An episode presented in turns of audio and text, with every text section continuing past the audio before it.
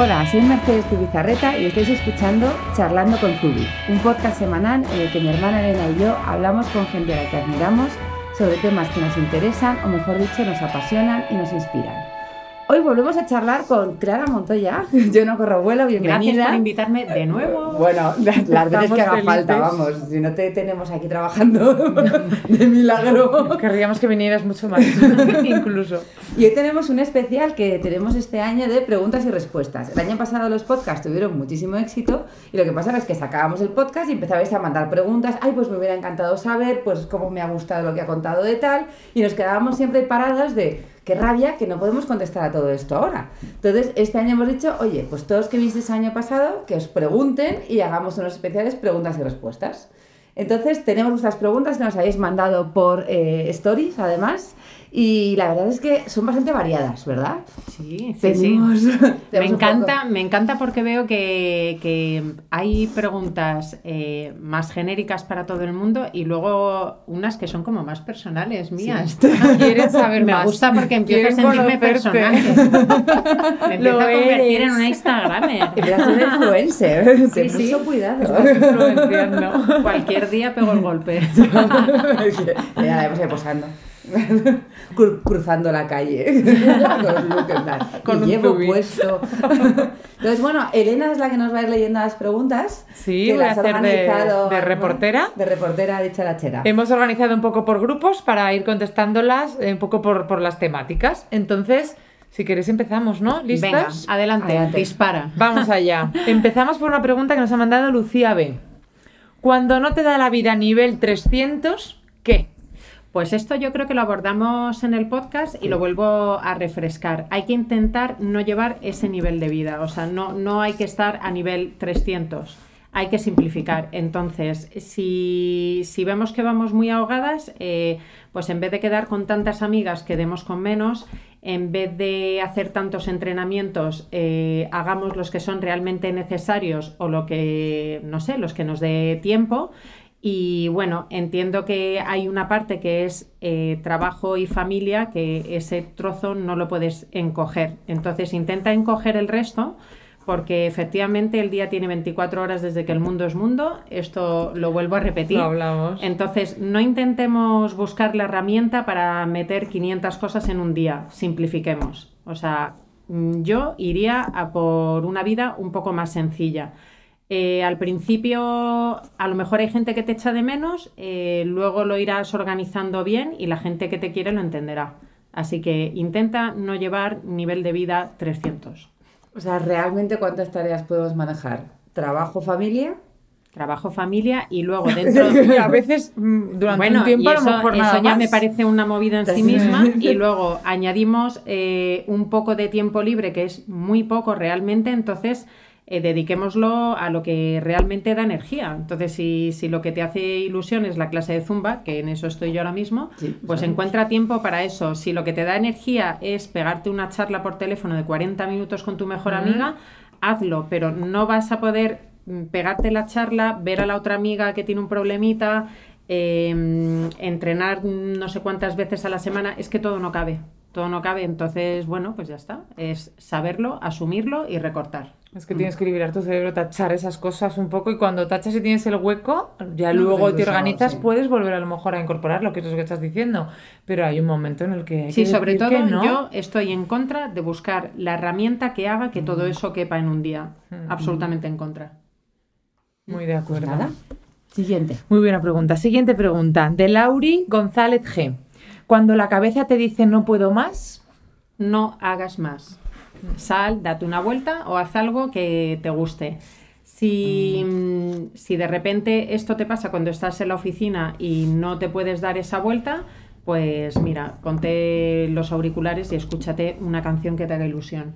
Eh, si de repente estás en tu casa y los niños te han puesto al límite con el tema de los estudios, que es mi caso, que, es, que cualquier día vienen asuntos sociales a mi casa a, a encarcelarme, eh, hay que salir y, y, hay que salir a por una barra de pan, a, a darnos una vuelta, a respirar aire fresco. Eh, pero cuando la cabeza dice no puedo más, es que no hay que hacer más. Yo, yo creo que hay que hacer caso a los instintos, hay que hacer caso al estómago cuando tienes mogollón de hambre no hay que seguir y esperar a la hora de comer. No, Sí. no, pues si tienes muchísima hambre, pues come, por Dios. Y Sí. si comes menos, o sea, si por comer a media mañana comes menos a mediodía, pues no pasa nada. Porque po- comer Mm. por haber comido es como no dormir por haber dormido. O sea, si lo tienes hecho, pues perfecto. Y ya escuchar a, a tu cuerpo y a tu cabeza, ¿no? Que a veces no, nos, no aprendemos a escuchar y llegamos a situaciones demasiado límite para, para tu cuerpo y para tu mente. Sí. Aprender a escuchar para de verdad poder darte ese paseo y esa vuelta en un momento en el que no llegues a. Sobre todo si no, si no escuchas, el cuerpo encuentra la manera de que lo hagas. Sí. Entonces es mejor parar a tiempo y, y, bueno, yo creo que no podemos estar súper concentrados en tareas eh, durante más de 45-50 minutos. Entonces, desde si estás en la oficina, pues mm, vas, rellenas la botella de agua o bajas un piso, subes o das una vueltita a la redonda, o sea, cada una dentro de su alto y su ancho, porque no todas las vidas son iguales y no todas las responsabilidades son las mismas. Pero sí, o sea, cuando la cabeza está a punto de estallar, hay que parar, no hay que seguir. Nunca. Yo reconozco que ese es mi handicap. Total y completo. Sí. Yo no me pues escucho. no meter. Ya. Ya, mi, mi trabajo este año es aprender a escucharme. Sí. Cuando la cabeza está diciendo, estás llegando al límite, no pasarlo. Yo a veces me escucho mucho y a lo mejor pongo muchos frenos, pero es que no puedo llegar a esos No, y no hay- no- yo eh, aquí sí que haría una puntualización y es que no confundamos el descansar con ser vaga. O sea, eh, uno no es vago porque esté descansando y una tarde se la pegue entera en el sofá porque está hecho puré después de una semana complicada. Hmm. O sea, eso no es ser vago. Eso Para es nada. escucharte y cuidar tu cuerpo para poder seguir adelante, porque si no es que el cuerpo no te va a dar mm, para nada. O sea, no, no para entrenar un maratón, sino que es que no te va No. a dar ni para bajar a comprar el pan. O sea, el cuerpo te para. Totalmente. Mm. Bueno, pasamos al área, al área más relacionada con la organización. Y tenemos otra Mm, pregunta de me Elena encanta. Vilar, que es al final el core del podcast que hicimos con Clara. A ver qué cositas quieren saber más. Bueno, ¿cómo te organizas con el trabajo, el entrenamiento y la familia? Bueno, pues ¿cómo intento organizarme? eh? Porque puntualizo que no tengo la receta y creo que nadie la tiene, pero cada uno lo intenta hacer lo mejor que puede. Primero de todo, eh, a las que sois madres y padres, eh, os diré que sois los mejores padres y madres para vuestros hijos. Entonces, que no existe mm, el padre o la madre perfecta, sino que cada uno somos lo mejor para nuestros hijos. Dicho esto, eh, ¿Cómo me organizo yo? Pues bueno, yo además es que estoy separada desde hace poco tiempo relativamente, entonces mis hijos están conmigo una semana sí, una semana no. Desde aquí, de verdad, todo el mundo que tenga en mente este proceso, custodia compartida, o sea, eso para comenzar porque yo, mm, o sea, no veo viable una vida laboral eh, y familiar conciliada en condiciones si no se hace Claro. por este camino. Mm. Dicho esto, que es un paréntesis, espero que no estéis en este proceso y que tengáis un- unas vidas plenas y felices con vuestras familias. Parejas. Lo que intento es que eh, es marcarme una hora de salida de la oficina cuando estoy con ellos. Entonces, pues mm, intento ponerme de tope las 7 de la tarde. Eh, tengo la suerte de llegar a mi casa en 20 minutos, media hora, lo cual es una maravilla. Y cuando llego, pues bueno, reviso los deberes, si han hecho los deberes, si han hecho las tareas, etcétera, discutimos. O sea, yo discuto. No, no, no, claro, o sea, no hay vidas perfectas. Yo discuto con mis hijos, grito y no debería hacerlo, en fin, hago lo que hace todo el mundo y no lo hago mejor. Eh, lo que sí intento es que la semana que estoy encargándome de ellos, sí que me marco una hora de salida y sí que, sí que la cumplo. Intento que la hora de la cena sí que sea a las 9 de la noche para luego tener un ratito un poco de no deberes, no obligaciones y un poco de disfrutar y el, y el momento de, pues no sé, o de ver una serie con ellos, de que me cuenten qué tal el cole, etcétera. ¿Y cómo hago esto junto con el trabajo? Pues bueno, mm, soy más bien gallina, o sea que me gusta madrugar. Entonces no me cuesta nada madrugar, intento eh, levantarme pronto, organizar las cosas de casa, las cosas de los niños, su desayuno, etcétera. Llego súper puntual y tengo una agenda súper bien organizada, eh, con tiempo para estar solo en la oficina y con tiempo en el que tengo reuniones y salgo fuera y demás. E intento que esté mm, que estén los días equilibrados, o sea, que no se me agolpen muchas reuniones en un día y luego otro día no tengo, o sea, intento organizarlo como puedo. Y, y, bueno, esta sería mi receta, que creo que es lo que intentamos hacer todos. ¿Y el entrenamiento que es por la mañana, mediodía? Pues a ver, el entrenamiento yo tengo una teoría y es que todo lo que no hagas, eh, todo lo que no hayas hecho eh, a mediodía es muy probable, el 90%, que no lo vayas a hacer. Entonces, si el entrenamiento es algo importante, madrugar. Muy de acuerdo. Madrugar. Yo y, ya está. Y luego no, no martirizarse y no flagelarse. O sea, eh, que se puede madrugar y se puede entrenar, perfecto. Que no se puede, bueno, pues cada uno en la medida que pueda, pues ve andando al trabajo, no sé. O sea, mm, sustituye cuando no puedes pegarte el madrugón y entrenar, pues a veces lo sustituyo por ir caminando al trabajo, que lo tengo a 45 minutos, tampoco lo tengo súper lejos caminando. Entonces, bueno, em, en, esta etapa lo que he aprendido más es a ser buena conmigo misma. Y entonces eso mm. tranquiliza muchísimo. Sí, es lo más difícil. no, autoflagelarse y no autocastigarse por lo que no llega. Sino y el secreto es intentar mm, ver que lo que es, o sea, intentar pensar lo que estoy haciendo hoy, si lo estuviera haciendo una amiga mía y no le diera para entrenar o no le diera para mm, hacer mm, las cosas que tiene que hacer tal, ¿qué le diría? Pues visto desde fuera, yo a mi amiga la animaría, porque me parece que está haciendo todo lo que puede. Pues si, si yo a una amiga mía le diría, tía, o sea, suelta un poco lastre porque estás haciéndolo de miedo y llegas hasta donde puedes y donde no llegas es que no puedes llegar, pues eso mismo intento decírmelo a mí. Aplicárselo. Sí. Mm. ¿Cómo cuesta aplicártelo a ti? somos súper indulgentes. Somos buenísimas con el resto, pero con una misma. es que tienes toda la razón. Bien duro. Ahí nos damos. Sí, es increíble. Madre mía. Seguimos con una pregunta de Diana GW. Este sector puede ser muy estresante, sobre todo cuando hay un objetivo de facturación mensual, anual ¿Cómo consigues en tu día a día establecer procesos eficientes entre tú y tu equipo para llegar a resultados o qué tipo de procesos que puedas compartir te funcionan? Pues lo necesario para poder estar muy bien organizados es conocer muy bien a tu equipo y para eso mm, tener, tener la suerte de contar con profesionales que yo la verdad es que tengo muchísima suerte porque tengo un equipo súper senior. Entonces puedo confiar plenamente. Aún así, tengo mis métodos, o sea, como em, yo trabajo en una revista, la revista Glamour, mi, trabajo concreto es llegar a un objetivo de facturación mensual. Pues lo que intento mm, a principio de año, eh, intento no ver el presupuesto anual que me han pedido, porque si no me atraganto. Entonces lo que hago es, eh, o sea, ese elefante lo que hago es que lo troceo, lo hago mm. trocitos muy chiquititos, lo meto en el congelador, lo voy descongelando y me voy comiendo trocitos de un mes.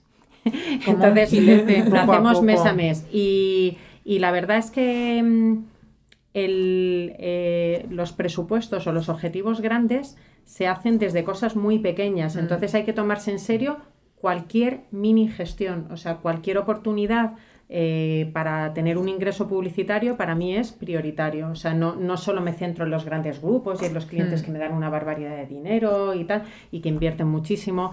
Sí, sí, yo les dedico tiempo, eh, por supuesto están súper atendidos, pero me tomo súper en serio el pequeñito que aparece, que mm. tiene problemas, que no tiene tanto presupuesto, que lo está sacando de donde no lo tiene.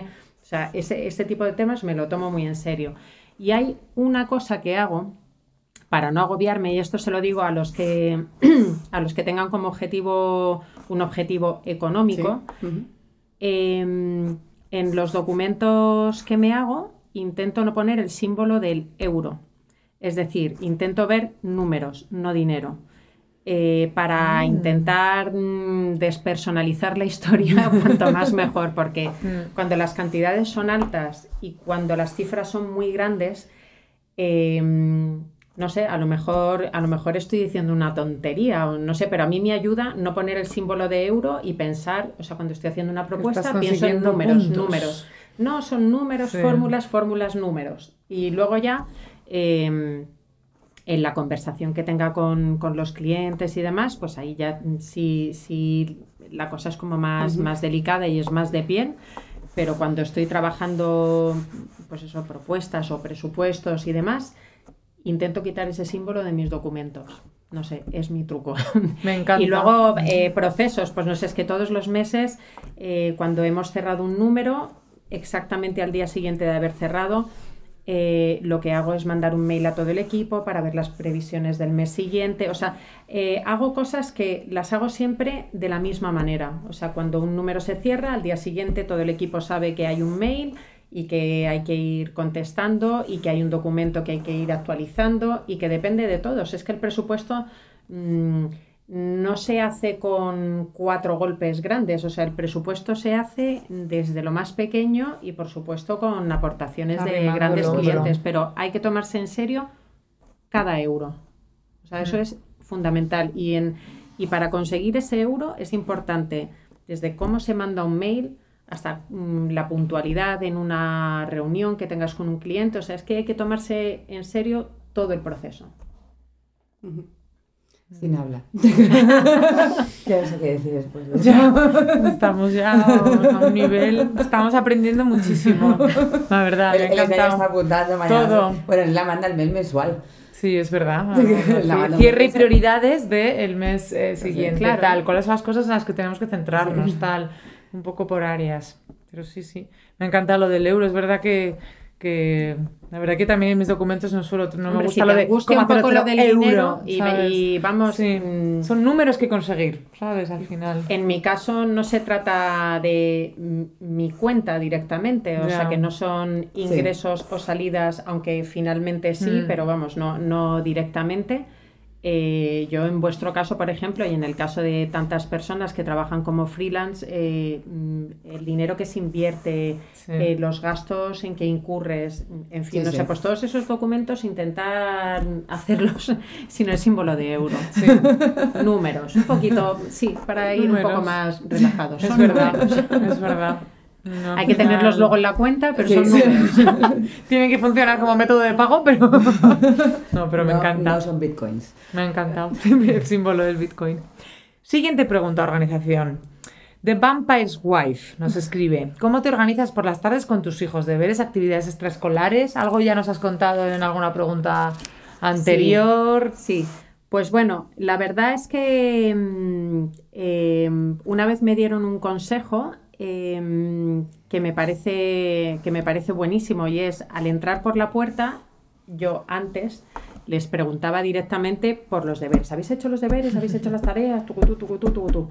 Y entonces eh, me dijeron, no, empieza por otro tipo de conversación y luego ya, cuando ya mm, eh, hayas empatizado con ellos, entonces pasa al tema de deberes. Es decir, abrir la puerta de casa y arrancar con otro tipo de preguntas. ¿Qué tal te ha ido? Em, ¿Ha pasado algo especial?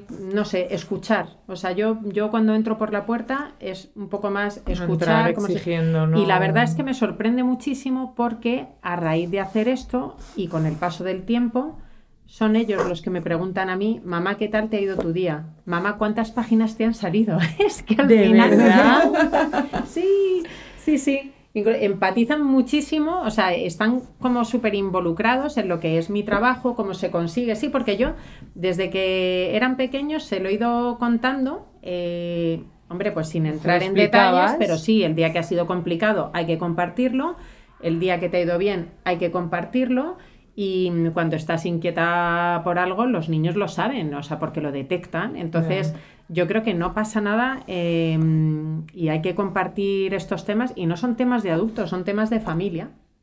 Entonces, bueno, eh, resumiendo, cuando entro en casa, empezamos comentando cómo ha ido el día eh, seguimos por los deberes, intento mirar y luego la verdad es que creo que en otra vida hubiera sido una muy buena profesora, lo que pasa es que ahora cuando llego a casa estoy demasiado cansada como para ejercer, entonces los fines de semana se me da mejor. ¿Y qué hago con mis hijos? Hago que escriban, porque me parece importantísimo escribir, porque eso fija muchísimo la cabeza. Y, me encanta me encanta jugar con ellos. La verdad es que como son gemelos y entonces los dos están en el mismo curso, pues veamos la materia que veamos, la vemos los bien tres. Que vale para los dos. Y entonces, claro, entonces empezamos. Eso es Eh, mm, Pablo lee o lee Carlos, lo lee Sí. una vez y le pregunta al otro, dime algo que hayas entendido, algo, me da igual, algo, no, no, no tienes que haber memorizado todo. Dice algo, eh, yo digo algo que me parece o cuento una anécdota. Luego seguimos escribiendo, hacemos esquemas. Yo la verdad es que para eso soy bastante antigua.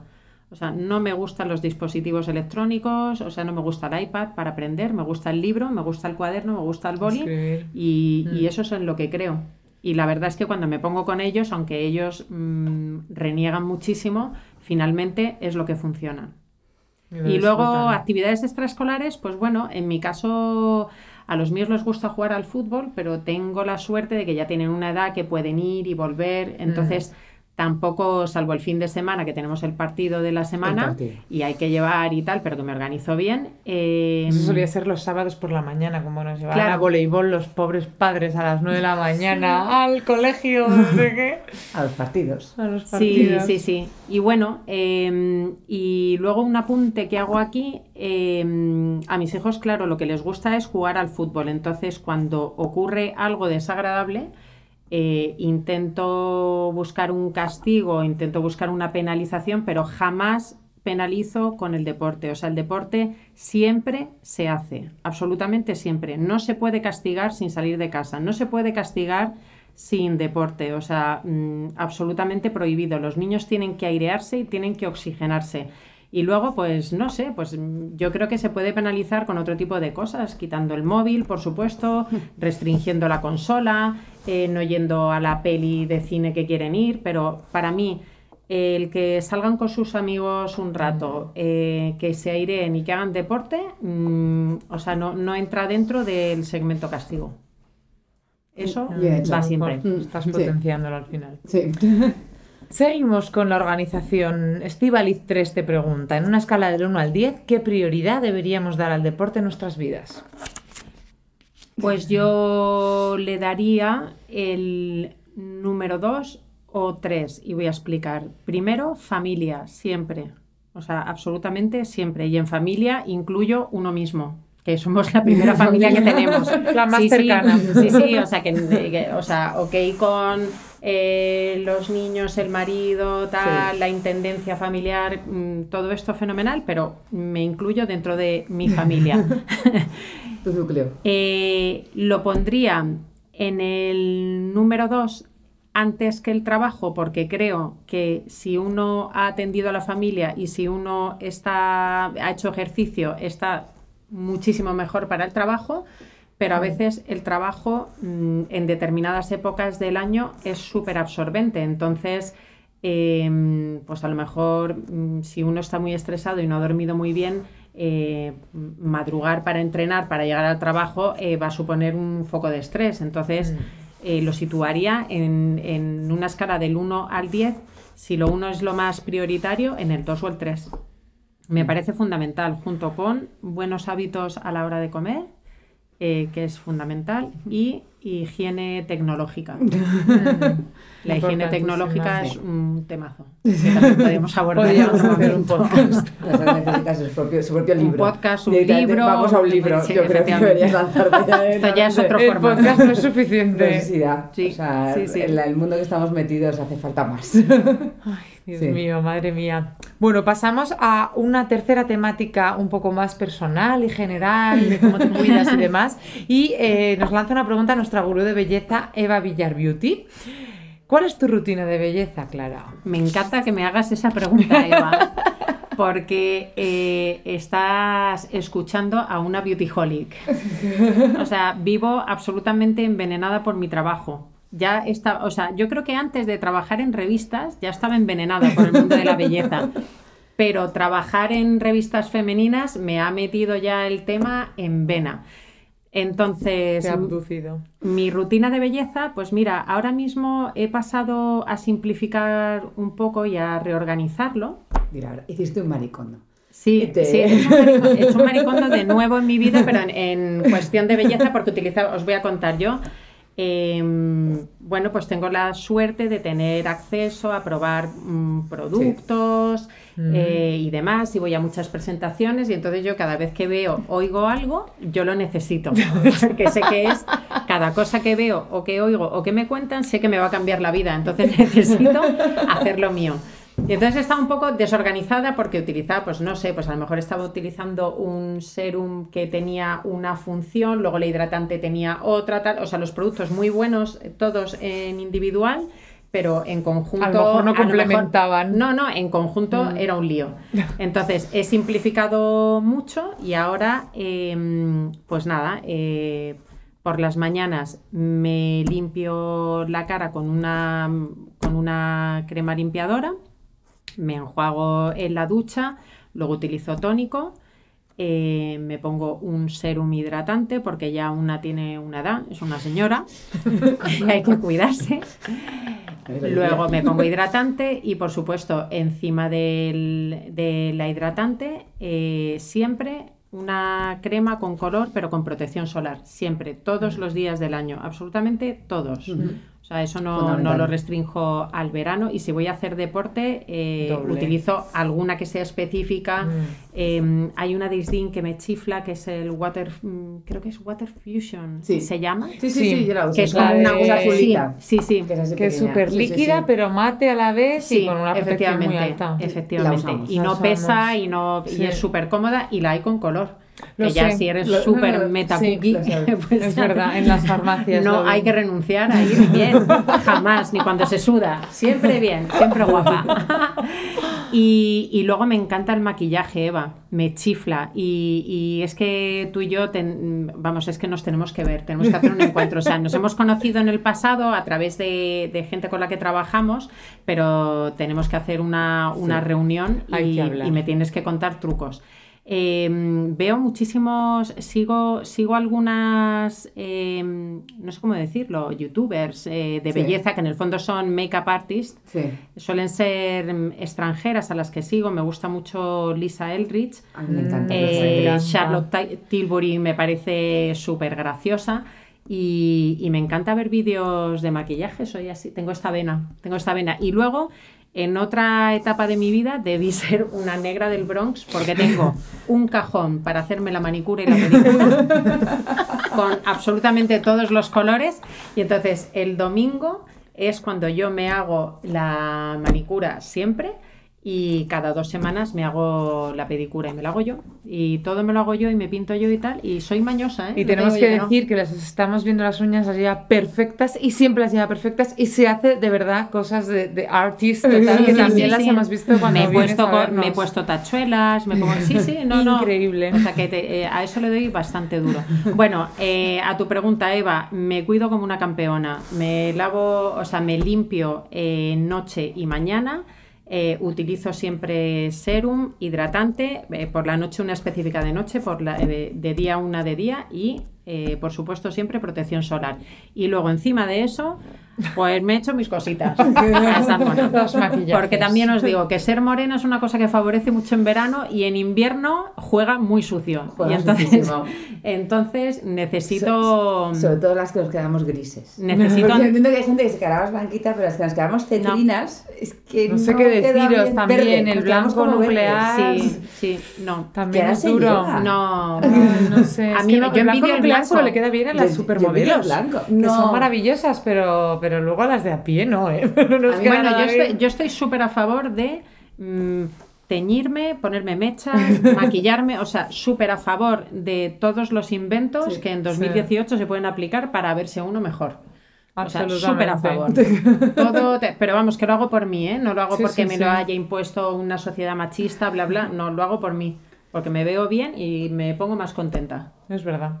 Hay que cuidarse. Estamos en ello. Siguiente pregunta. Raquel NG te pregunta: ¿Dónde compras los pantalones que llevas de entreno para entrenar? Algo habrá visto. Pues, sí.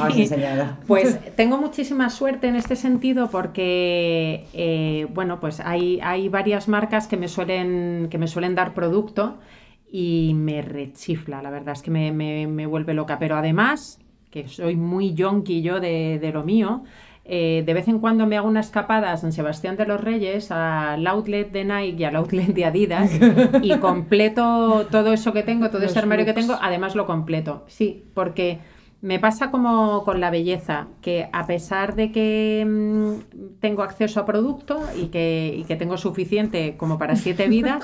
y para pues toda mi familia. No, es que, es que como, como, son dos temas de los que disfruto muchísimo, pues al final termino comprando lo que a mí me apetece. O sea, lo que me regalan me parece divino y además me compro lo que me gusta. Y sobre todo Nike y Adidas. Sí. ¿Cuántos pantalones de entrenar tienes? Acabo de colar yo una pregunta. Eh, Inconfesable cantidad indecente más uno o más, mil. No sé, puedo, tener a lo mejor, o sea, fuera de bromas, a lo mejor puedo tener em, siete mallas largas y hmm. siete mallas que son pirata o capri. Sí. Eh, tendría muchísimas más, pero también os digo que yo voy haciendo packs a amigas mías que sé que hacen deporte y demás. Mm. Entonces yo siempre utilizo lo que, lo que me regalan, siempre me lo pongo, lo utilizo, pero cuando me entero que una amiga mía se ha puesto las pilas para hacer deporte, le hago un pack. Le haces el pack, me encanta. Siempre. O sea que, que no, no, acumulo y acumulo y acumulo. Doy salida también. Penúltima pregunta, María Andrés Menéndez. ¿Qué haces para estar siempre tan ideal? Ahora que ya nos has contado muchas bueno, cosas, pero... me encanta que consideres que voy siempre ideal porque mm, yo no debe ser esa parte femenina que todas tenemos de, damos fe, damos fe, que no llegamos y que no llegamos a ese nivel que nos hemos imaginado que tenemos que dar y no sé, sonreír muchísimo, de verdad. O sea, sé que esto parece la típica moñada y como dice la modelo, no, dormir, beber agua. Pues yo digo, pues yo voto por, yo voto por sonreír. Mm, hay que sonreír más, hay que sonreírle a la gente, hay que hacerle la vida fácil a quien sea que te rodee y de verdad mm, hay que estar tranquilo con uno mismo, ser honesto y esto de verdad creo que, que te hace bella. Eso crea luz, pero podemos también decir y damos fe que Clara tiene luz ¿Sabes? Y luz, que esa luz que es, que es aura, que no es que sea luz de tal, de la piel de tal. O sea, que es que es un buen rollo y Decías que podía venir a trabajar aquí, ¿no? que da gusto verla siempre. y allí aquí tenemos la última pregunta de una eh, entrevistadora misteriosa, que no sé si te lo, tenemos que no, decir. No, yo creo que lo va a descubrir en cuanto la digamos. ¿Y por qué te gustan tanto los libros de autoayuda? Ah, Mitre, que sabemos que estás detrás de esta pregunta. Eh, pues, pues la verdad es que no sé, pero eh, son unos libros que me interesan y la verdad es que no mm, me los he leído en etapas en las que he estado a lo mejor más triste y en etapas en las que no me pasa absolutamente nada, pero me encanta en definitiva, creo que soy como muy empollona y entonces me gusta aprender y entonces me gusta leer libros de los que aprendo. Entonces en verano leo bien de novela, mm. hay bestseller y lo que se lee todo el mundo y me parece muy divertido, pero realmente lo que me llama la atención es mm, leer cosas que me ayuden a, a estar como más tranquila conmigo misma, a no sé, a, buscar mi identidad, a intentar encontrarla, mm, no sé, y, yo creo que todos estos años que llevo leyendo libros de autoayuda, no sé, el nombre me parece feísimo, la clasificación es feísima, autoayuda, yo creo, podría ser automejora, podría ser... Libros de mejora personal. Sí, no sé, no sé cómo los denominaría. Aprendizaje personal. De aprendizaje personal. de desarrollo personal. De crecimiento, personal. Vamos a cambiar así, vamos a cambiar la sección. Me leo me leo muchísimos y luego de cada vez que me leo un libro, a lo mejor eh, en extracto me quedo con tres frases, fíjate. Mm. Pero bueno, son tres frases que luego arrastro el resto de mi vida y son las frases que le voy diciendo a mis amigas, de las cosas que me funcionan y no sé, a mí me hace feliz. Y luego ese libro lo guardas, lo regalas a alguien que sepa. Lo suelo dar, lo suelo dar. O sea, si, si me los han dedicado y tal, me los quedo, pero si no, los suelo dar porque ya sabéis que soy muy de vaciar. Sí. Que soy de llenar y muy de vaciar. Y compartir. No acumulo. No acumulo porque además es que generalmente no te lees un libro dos veces. De no, es muy difícil. Crecimiento personal no. Desarrollo, personal no. Libros bonitos, vamos a llamarlos. libros bonitos. Te bien. Bueno, pues yo creo que hemos aprendido muchísimo ya en las profundidades de Clara. Ya no sé qué será lo siguiente. en casa de Clara. lo siguiente es que cuando venga Eva aquí a contar algo, me vengo yo para aprender de ella. Sí. Yo creo que tenemos que crear un, encuentro. Me encanta. así como pronto vendrá Clara también aquí, que ya lo, lo, sabréis, que hemos montado algo, que además está muy relacionado con todo esto, porque Clara lo que hace bien es organizar es ordenar, organizar, priorizar, que es algo que me, que me, deja fascinada siempre. Cuando veo sus tutoriales, tú dices que ves a Lisa Eldridge, yo te veo a, ti limpiar deportivas. el vídeo de cómo limpio mis deportivas de correr es como, wow. Me encanta porque mi tema es mucho más extenso. Quiero decir, lo mío llegaría a, mucho más público que lo de Lisa Elrich, aunque ella sea una auténtica celebridad. Totalmente. Yo creo que tienes que empezar a hacerte vídeos más profesionales. Te vamos a dar un tripodito de estos. O sea, vamos a ver con Chris, que seguro que tiene uno con luz y todo. Vamos a hacer la wishlist para Navidad. junto con el Zubi que, os imaginéis vosotros, junto con el Zubi, el trípode. Me encanta. Nos apuntamos. Pues nada, muchísimas gracias, gracias a vosotros. por estar con nosotras y en breve sabréis algo que vamos a hacer muy especial con ella. Y nada, os queremos dar las gracias a todos por escuchar este nuevo capítulo de Charlando con Zubi. Si os ha gustado, os animamos a compartirlo en redes sociales. Podéis encontrar todas nuestras charlas en nuestro canal de iTunes, Charlando con Zubi, y en nuestro blog. Nos despedimos hasta la semana que viene con un fuerte abrazo. Muchas gracias.